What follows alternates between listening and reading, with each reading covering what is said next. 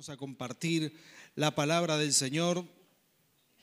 Queremos preguntar si habrá hambre y sed de la palabra del Señor aquí esta noche. Amén. Qué bueno, qué bueno. Y bueno, muy bien, queremos compartir esta palabra. Eh, mi esposa comenzó el domingo pasado con esta serie para bendecir familias. Estamos creyendo que Dios puede hacer milagros familiares. Amén. Milagros en nuestras propias familias, familias más unidas, familias bendecidas. Saben, hay mucha gente con líos de familias, pero si estamos en Cristo tenemos un poder, tenemos una unción sobre nuestras vidas para que eso cambie para la gloria de Dios, para para tener familias felices, familias bendecidas. Y yo no sé cómo fue tu historia de vida, cómo fue tu familia, en qué familia naciste, en qué familia te criaste. Pero la verdad es que, bueno, en algún momento todos podemos elegir el modelo familiar, ¿sí? Quizás yo no vi, no vi a mis padres siendo románticos, ¿sí? Y si vos viste eso, viste a tu papá y a tu mamá darse un beso, abrazarse, es un gran tesoro, ¿sí? Tenés que valorarlo mucho, pero no todo el mundo vio eso. Quizás vos viste a tus padres que se aguantaban, no es lo mismo, ¿verdad? Y otro que ya ni se aguantaron y se separaron, ¿sí? Quizás has visto cualquier, cualquiera de estas cosas. Yo no sé cómo es tu historia de vida, pero a veces tenemos que sanarnos y restaurarnos de nuestra propia historia de vida para recibir el concepto divino de lo que es una familia. Dios diseñó la familia. ¿Sabías eso? Dios la ha diseñado y funciona a la manera de Dios. En un momento, Nerina y yo vimos algunos ejemplos, de, ejemplos de familias muy buenas. Tuvimos unos pastores maravillosos, sus nombres eran Randy y Karen, pastores norteamericanos eh, que los admiramos muchísimo. Tenían hijos de nuestra edad y la verdad que era un matrimonio muy feliz. Y nosotros, nos, Nerina y a mí nos inspiraron mucho. Y decidimos casarnos y decidimos, eso fue un modelo para nosotros. Decidimos casarnos, eh, eh, digamos, y comenzar nuestra historia de vida familiar, porque ellos fueron una gran inspiración. Por 10 años fueron nuestros pastores, nuestros, nuestros primeros 10 años de vida, de, de, vida matrimonial, ellos fueron nuestros pastores. La verdad que fue una gran bendición tenerlos y fue una inspiración para nosotros. Los vimos ser felices vimos a sus hijos, eh, digamos, una sana relación con los padres. Eso nos inspiró muchísimo. Ellos tenían tres hijos varones. Entonces con Nerina dijimos, tengamos tres hijos varones. También nos inspiraron mucho, ¿verdad? Después tuvimos otro pastor que tenía cuatro hijos y dijimos, oh, mira qué lindo, tengamos un hijo más también. Nos inspiramos con otra gente, ¿verdad? Y la verdad que eso fue una gran bendición. Y la familia es una bendición. Nosotros disfrutamos mucho cuando nuestros hijos estaban creciendo y yo quiero preguntar, ¿cuántos de ustedes tienen hijos en la edad primaria, secundaria, están creciendo? Levánteme su mano, quizás pequeñitos todavía, unos cuantos. ¿eh? Muy bien, voy a orar mucho por todos ustedes que levantaron sus manos, ¿sí? que el Señor les traiga paz, bendición, amor, templanza, tolerancia, etcétera, ¿verdad? Pero la verdad es que el Señor eh, nos ha bendecido con nuestra vida familiar y sabemos lo que es tener a todos los niños pequeños, cuatro juntos hemos tenido, viajar por Dios, ¿sí? Viajar con los niños. Me tocó, me pegó, me escupió, no, me cruzó, cruzó mi, mi, línea, etcétera, ¿verdad? Y todas esas cosas que hacen los niños. Y después también ya tenemos la bendición de tener eh, ya dos de nuestros hijos que se fueron de casa, uno está viviendo en Asunción, otro vive en la ciudad de Mendoza, pero también está aquí esta noche.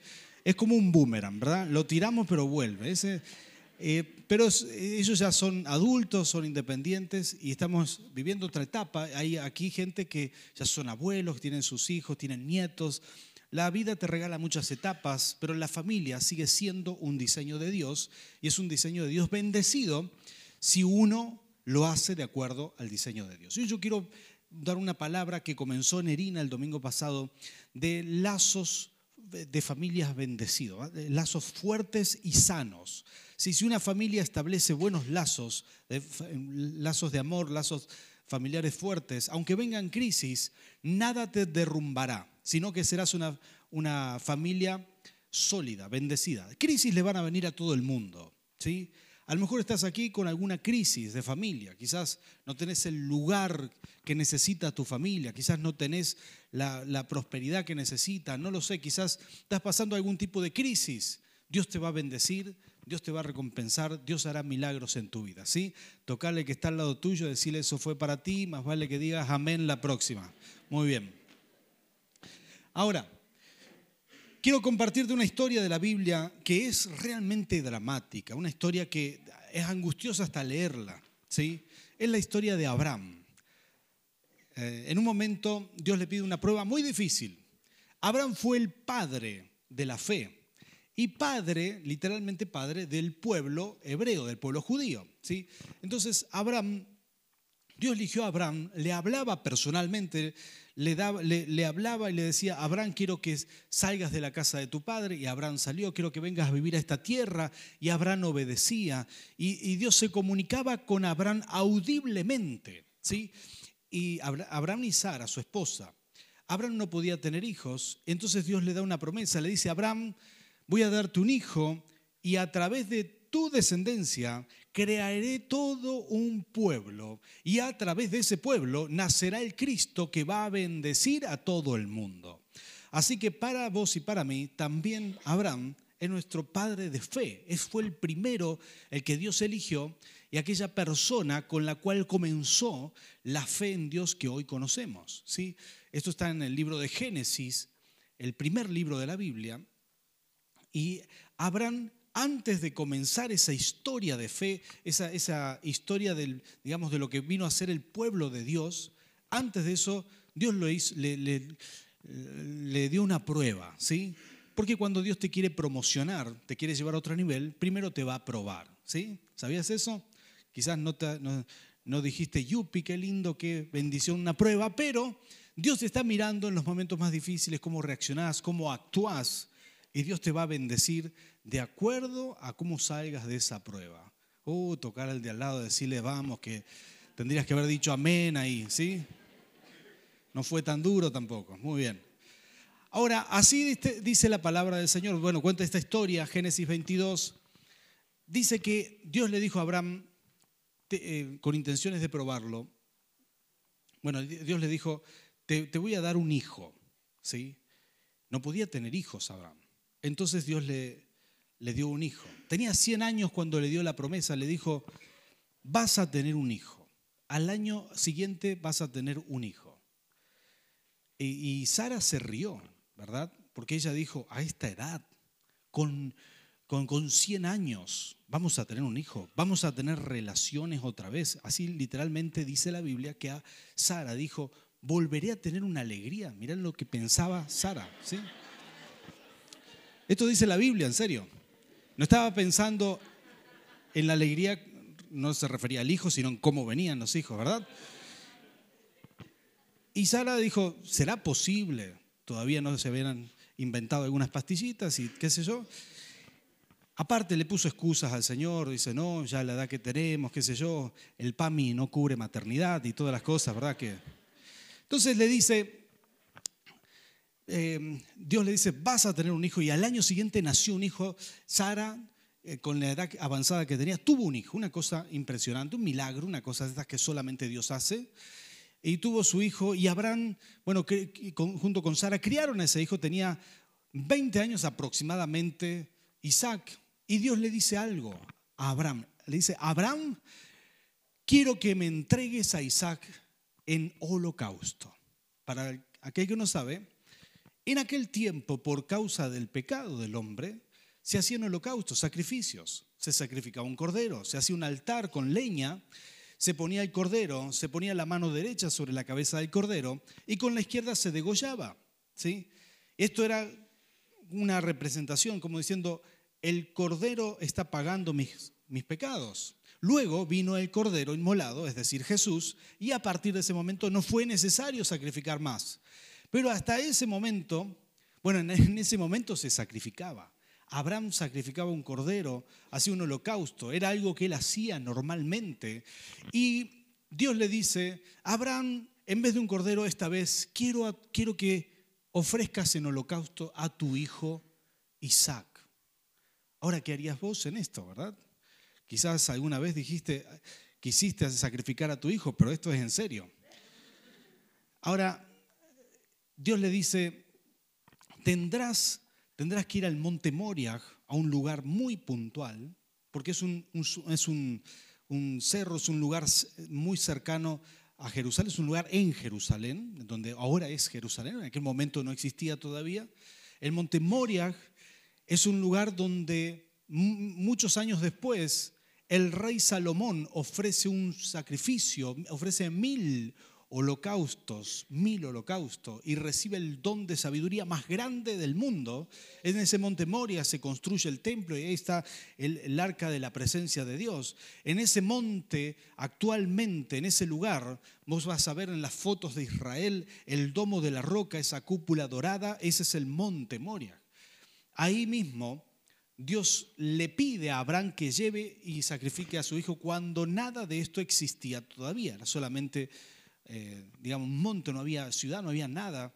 Y ahí va Abraham con, sus, con su hijo y con dos de sus siervos. Salen los cuatro hacia el monte Moria, unos tres días de camino. Esto aparentemente no le dice nada a Sara, su esposa, ¿verdad? Porque no es algo fácil de decir. Querida, me voy a sacrificar a nuestro hijo y en tres días vuelvo, ¿verdad? No es algo que uno puede decir así nomás. Entonces no dice nada y se va. Y cuando estaban cerca, ya podían visualizar el monte. Abraham le dijo a sus dos criados, le dijo, ustedes se quedan acá, arman el campamento, dejan las mulas aquí, mi hijo y yo seguiremos adelante solos. Abraham no había dicho nada a nadie de lo que Dios le había pedido. Entonces pone la leña en los lomos de Isaac y salen caminando. Abraham lleva el fuego y el cuchillo y salen para hacer el sacrificio. Y mientras iban de camino, porque Isaac seguramente participó, participó varias veces de estos holocaustos y le dice, papá, tenemos la leña, tenemos el cuchillo, el fuego, ¿y dónde está el cordero? Y Abraham le dice, bueno, hijo, el Señor proveerá. El Señor proveerá. Tocale que está al lado tuyo y decirle, el Señor siempre proveerá. Sí, Señor, siempre proveerá. Esa fue la fe que Abraham tenía pero no le había dicho todo lo que Dios le había dicho a él, que tenía que sacrificar a su hijo. Pero cuando llegan a ese monte, cuando llegan a ese lugar, yo quiero leerte Génesis capítulo 22, si podemos poner en pantalla, el versículo 9 en adelante. Quiero leerte estos versículos que son impresionantes de la palabra de Dios. Esto te va a inspirar. Hoy el Señor va a hacer el milagro de bendecirte con lazos de familia fuertes y sanos nada te va a destruir, nada va a destruir tu casa, nada va a destruir tu familia. El Señor hoy te va a bendecir y yo quiero que recibas esta palabra. Mira lo que dice ahí la palabra del Señor. Dice, cuando llegaron al lugar señalado por Dios, Abraham construyó un altar y preparó la leña. Después ató a su hijo Isaac y lo puso sobre el altar encima de la leña. Entonces tomó el cuchillo para sacrificar a su hijo. Pero en ese momento el ángel del Señor gritó desde el cielo, Abraham, Abraham, aquí estoy, respondió. No pongas, tu, no pongas tu mano sobre el muchacho, ni le hagas ningún daño, le dijo el ángel. Ahora sé que temes a Dios porque ni siquiera te has negado a darme a tu único hijo. Hasta aquí la palabra del Señor. ¿Se pueden imaginar esta escena? la leña puesta ahí, el muchacho de unos 20 años puesto ahí y atado, quizás con los ojos vendados, el padre con el cuchillo en la mano y cuando ya estaba a punto y decidido para hacerlo, entonces Dios le dice, el ángel del Señor le dice, detente, Abraham, ya está, aprobaste, ni siquiera nos negaste a tu, le negaste a Dios a tu, a tu único hijo. Entonces, entonces también le dice el ángel, date vuelta, mira, hay un cordero, había un cordero enganchado de los cuernos por ahí.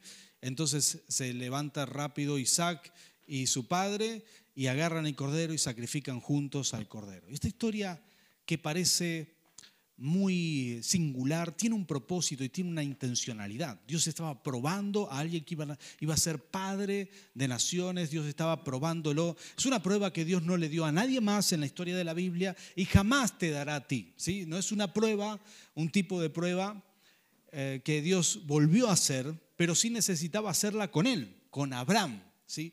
porque Abraham tenía una unción especial. Hay algo que Dios tenía con él. Y yo quiero mencionarte algunas características de estos lazos de familia, porque vemos aquí algo muy fuerte entre Abraham y Isaac, ¿sí?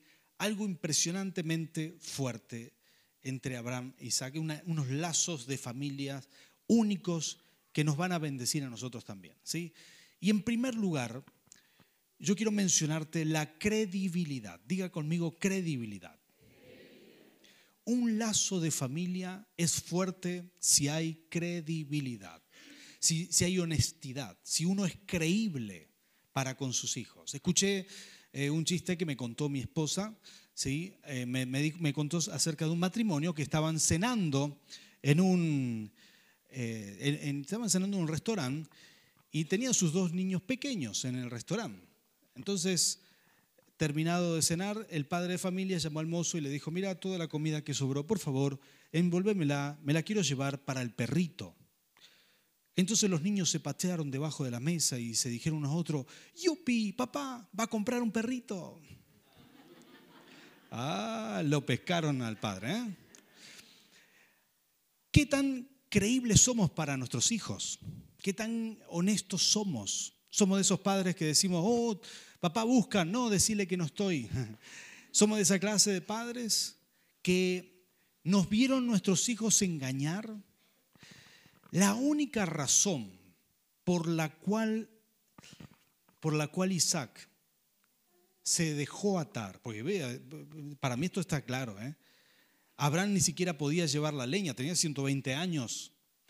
Y la leña la tuvo que llevar su hijo, el muchacho tenía 20 años, yo tengo un hijo de 20, ¿sí? sé que no es posible agarrar y decir, no, voy a forzarlo, voy a reducirlo, y menos un hombre de 120 años. La única razón por la cual Abraham ató a Isaac es porque Isaac le dijo, papá, atame. Y la única razón, la, única fuerza que pudo hacer que, que Isaac eh, permaneciera ahí en ese lugar atado, la única fuerza es la credibilidad que su hijo tenía para con su padre. Cuando su papá le dijo, Dios me habló y esto es lo que me pidió, entonces su hijo lo creyó. Y cuando, cuando vos sos creíble para con tu familia, entonces eh, tus, hijos harán aquello que vos le pidas. Si uno construyó, ¿sabes qué? quizás en esos 20 años de vida jamás Isaac vio a su padre faltar a la verdad.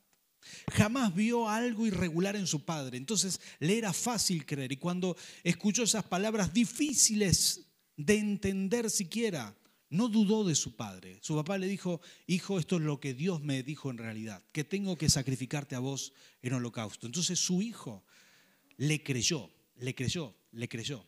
Quiero decirte una cosa, cuando construyas tu, tu familia con lazos de credibilidad, cuando, cuando construyas eh, con credibilidad tu, tu, relación de familia, serás una familia, tendrás un, un lazo de familia fuerte, nada te va a destruir, no habrá dudas, no habrá acusaciones. Hemos ministrado matrimonios muchas veces, matrimonios que a veces reciben acusaciones de infidelidad de uno de, de otro o de gente eh, por ahí. Pero aquellos que tienen lazos de, credibilidad muy sólidos no, sufren ningún daño. Pero aquellos que, cuya credibilidad es débil, la menor sospecha debilita el matrimonio, destruye la familia. Yo quiero decirte una palabra de bendición en esta noche. Cuando construimos nuestras vidas con credibilidad, entonces seremos personas bendecidas. Nuestra familia será fuerte cuando somos honestos, cuando decimos la verdad, cuando somos creíbles para los nuestros, entonces nuestra familia será fuerte. ¿Cuántos dicen amén a esto? Construyamos nuestra familia, nuestros lazos de familia con credibilidad. La segunda cosa es la honra y la, perdón, la, honra y la obediencia. Sí, la honra y la obediencia es la segunda cosa que es importante en esto, cuando construimos los lazos de familia con honra y con obediencia. Isaac estaba escuchando, bueno, ya su padre era creíble para él, pero Isaac podría haber decidido no obedecer, podría haber dicho, papá, esta palabra te la dijeron a vos, yo no tengo nada que ver, gracias por todo, acá te dejo la leña, chao, y se baja corriendo, ¿verdad? Quizás alguno podría haber hecho esto, pero su hijo dijo, bueno, papá, si esto es lo que Dios te dijo y es lo que vos me pedís, yo voy a obedecer. Y esto para mí es grandioso. ¿Sabes qué? Isaac tuvo una vida fantástica. ¿Sabías esto? De las personas más bendecidas en la, vida, en, la Biblia. Dice de Isaac que él sembró y cosechó al ciento por uno. Dice que los filisteos le tenían envidia por la cantidad que él cosechaba, las toneladas que cosechaba, se enriquecía rapidísimo. Una persona muy próspera, muy rica. Dice la Biblia que algunos le querían sacar el agua porque tenía mucho ganado y la gente, los filisteos peleaban con él. Él decía, no hay problema, me voy y abría otro pozo y le, volvían a, quitar el pozo y él decía, no hay problema y me voy, ni siquiera tenía que pelear, siempre Dios los bendecía, tenía pozos de agua para sus rebaños. Esas cosas, esos detalles, esos cuidados de Dios para con Isaac es porque era muy bendecido. Isaac no tuvo que, que sacrificarse mucho. ¿Sabes qué? Una de las bendiciones más grandes que tuvo es que cuando no había una mujer para él en toda la zona, el padre le importó una esposa a medida. ¿Sabías esto? Le mandaron a buscar, le mandaron con una caravana, fueron a buscar una esposa y encontraron una tal como él la quería, con la misma fe y todo. Esto es una historia de amor maravillosa, está en la Biblia. Dice que venían los camellos con la mujer y Isaac estaba esperando fuera del campamento y cuando ve que vienen los camellos, ¿vos te imaginás esa escena? ¿Sí? Para los románticos esto les va a gustar este, baja la chica del caballo, del camello, y él la ve y queda enamorado, le gustó. Tiene una esposa linda, cristiana, agradable, bendecida, como los maridos de Jesucristo, plenitud de vida. Ahí tenían que decir amén, muchacho, gloria a Dios. Te la dejé picando, tenías que patear al arco. Qué bárbaro. Ahí estaba Isaac, este, enamorado de su esposa. Una persona que murió en buena vejez. Fue muy bendecido siempre. Pero ¿sabes qué? Todo fue para mí por ese día que él le dijo, papá, si a vos Dios te dijo eso, yo te voy a obedecer. Un acto de obediencia. Nuestros hijos serán bendecidos cuando nos obedezcan. Serán bendecidos cuando nos honren y practiquen la obediencia, aun cuando no entiendan por qué. Te voy a decir esto, en este momento el sistema de mamón es atroz, el mundo entero está eh, dominado bajo el narcotráfico, droga y todo esto está oculto en todos los lugares. Y nuestros hijos son potenciales clientes de droga y de toda esta cosa que está ahí afuera dando vueltas. Y Muchas veces vos como padres tendrás que decir, hijo, no me preguntes por qué, pero a este lugar no te puedo dejar ir, no quiero que vayas. Cuando tus hijos son menores de edad, cuando te digan, quiero ir a este boliche, quiero hacer esto, quiero hacer aquello. Y muchas veces tendrás que decirle que, hijo, no, no, yo siento que ese lugar no, percibo que ese lugar no, como padre tendrás que decirle que no. Y cuando tus hijos te obedezcan, serán bendecidos. Cuando tus hijos, aunque no lo entiendan, aunque todos sus compañeros le presionen y te obedezcan igual, serán bendecidos. Estamos en un momento difícil y generar esta relación entre padres e hijos, hijos que obedezcan, hijos que honren y padres que sean creíbles, eso nos va a librar de cualquier mal. ¿Cuántos dicen amén? Esto es importantísimo, son enseñanzas de vida o muerte, son los lazos de familia fuertes que necesitamos crear en este tiempo. Veo a Abraham una persona creíble, pero veo a Isaac, una persona obediente, una persona que honra a su padre, que le dice, papá, si Dios te habló a vos, atame las manos y se acostó en la leña voluntariamente, qué locura. Bueno, mejor dicho, qué obediencia, qué impresionante. Yo quiero bendecirte en esta noche para que seas una persona que genera este tipo de relación con sus hijos, que genera, genera una relación de obediencia, de honra, porque así Dios va a bendecir a tus hijos como nunca los ha bendecido. Dios va a hacer algo como lo que hizo con Isaac, una persona cuidada, una persona que crece y que a lo largo de su vida no sufre percances, sino que siempre camina bendecido. ¿Cuántos quieren esto? Entonces procura procura eh, generar esto, crear esta relación para con tus hijos, que cuando vengan tiempos difíciles, eso, eso te va, te va a bendecir. En tercer lugar, en una familia con lazos de amor. Una familia con lazos de amor. Comienza Génesis 22 diciendo, diciendo estos versículos, Abraham, entrégame a tu hijo, ese que tanto amas.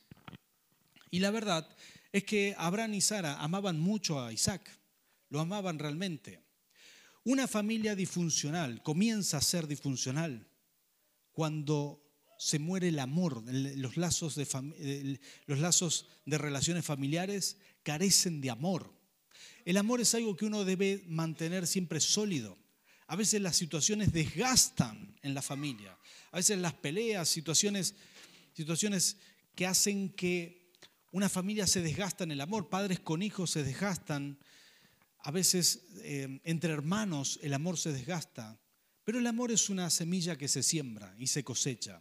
Y nosotros no debemos permitir que el amor de familia se vaya. La Biblia dice, el amor de este tipo de amor, el amor ágape, el amor fuerte, el amor de familia, todo lo soporta, todo lo sufre, todo lo perdona. A este tipo de amor se refiere, el amor entre padres e hijos, el amor entre hermanos. No es el amor de matrimonio, sino es el amor de familia. Y este amor uno lo puede sembrar y lo puede cosechar. Y es importantísimo renovar este amor de familia, porque muchas veces las familias nos desgastamos, vivimos juntos, estamos mucho tiempo juntos y no, y no medimos eso. ¿sí? Y hay familias que presionan para mantenerse juntos. ¿sí? Hay familias que hasta asfixian con mantenerse juntos. Pero nuestros hijos tendremos que saber cuándo soltarlos cuándo enviarlos, cuándo darles rienda. Pero si uno mantiene un, lazo de relación, digamos, de, amor fuerte, no importa qué tan lejos se vayan, ese lazo siempre se va a mantener, eh, los va a mantener unidos. Si uno genera una relación sana, entonces nuestros hijos sabrán volver a casa, sabrán volver con alegría, podrán, sabrán llamarnos, sabrán comunicarse, porque uno tiene amor. Lo único que sostiene a veces esa relación de familia es el amor. Después que pasa el tiempo, después que, los hijos se hacen hombres grandes, después que yo he visto familias preciosas, donde de generación en generación los une una fuerte relación de amor. Y nosotros debemos construir esto, sembrando el amor, sembrando nuestras familias. A veces nos equivocamos, a veces pensamos que el tiempo juntos, estar siempre juntos, comer siempre juntos, cada fin de semana, a veces eso nos trae más problemas que bendiciones. A veces hay que distanciarse un poco y tener más tiempo de calidad que de cantidad. Y saber que nuestros hijos necesitan también, sobre todo cuando son grandes, necesitan servir a Dios, cumplir sus sueños, quizás mudarse de ciudad, hacer cosas que tengan que hacer. Y como padres tenemos que bendecirlos aunque se vayan de casa. ¿Cuántos se animan a decir amén a esto? Aleluya. Tocale que está al lado tuyo, decirle, vi cómo te costó, ¿eh? Esto sí te duele.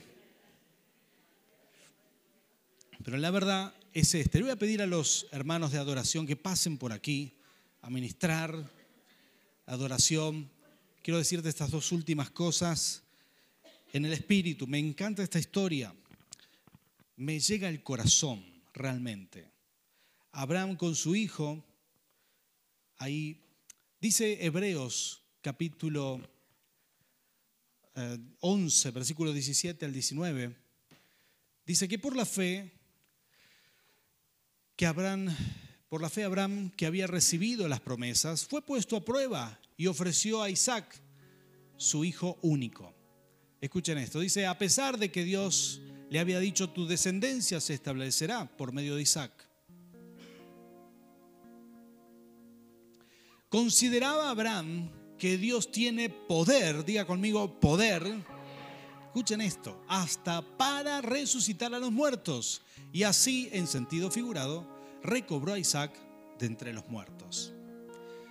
Imagínate esa escena. El autor de Hebreos nos da una luz impresionante interpretando este pasaje y nos revela algo grandioso, que Abraham tenía fe, una fe que nadie había tenido hasta ahora. Nadie había visto una resurrección, nadie había, visto un milagro de resurrección, pero Abraham fue el primero que creyó que, que Dios tenía poder hasta para resucitar a su hijo. Su ecuación fue sencilla, él dijo, bueno, si Dios me prometió que Isaac, mi hijo, será el, el, padre de naciones, a través de él vendrá una multitud y lo tengo que sacrificar, entonces, aunque lo mate y aunque lo ofrezca en holocausto, que es quemar el cuerpo, Dios podrá resucitarlo inmediatamente. Y, y cuando él creyó eso, yo dije, wow, qué tremenda, qué fe tremenda. Y uno diría, ¿estaría dispuesto yo a creer algo así? Bueno, si Dios te habló audiblemente, si no podías tener hijos, si tenías como 100 años y, y no, no podías tener hijos, y, y Dios a esa altura mostró que por su poder tenés lo que tenés. Y así todo, Dios te pide que hagas esto. Bueno, en esas condiciones habría que pensarlo mejor. Pero fue una prueba sin duda muy difícil. Pero eso que a Abraham le costó 120 años creer, creer por resurrección, creer, desarrollar esa fe, le costó años de vida. Isaac, Isaac le costó solo 20 años. En 20 años él tenía la misma fe, creyó por lo mismo que su padre. La razón por la cual Isaac le dijo, papá, atame las manos, yo creo que resucitaré. La, razón por la cual le dijo esto es porque él creía también que iba a resucitar, lo mismo que su padre creía. Porque voy a decirte esto que es muy importante, el techo de tu vida será el piso de la vida de tus hijos.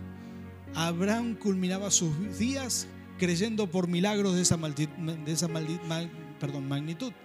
Pero Isaac comenzaba sus días creyendo por milagros de esa magnitud, creyendo en que resucitaría, de que, Dios tenía ese poder.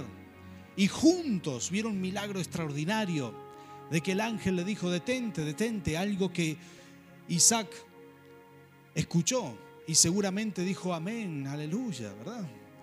Ahí en, sobre la leña. Y ahí estaba el, cordero. Y, fueron a sacrificarlo juntos y ofrecieron el cordero en lugar de, de Isaac. Pero esa fe que transmitió a su hijo bajo mucha presión, tenía los conductos, la relación construida como para que esa fe fluyera de padre a hijo. Tu familia tiene una misión, transmitir la fe de generación en generación. Tenemos esa misión. Mateo 10, 39 dice, Jesús lo dijo, el que quiera ganar su vida, la perderá. Pero el que quiera perder, el que esté dispuesto a perder su vida, ese la ganará. Porque hay una ley, perder para ganar. Muchas veces tendremos que perder para ganar. Cuando Abraham estaba ahí, a punto de sacrificar a su hijo, él estaba haciendo uso de una ley espiritual. Perder para ganar.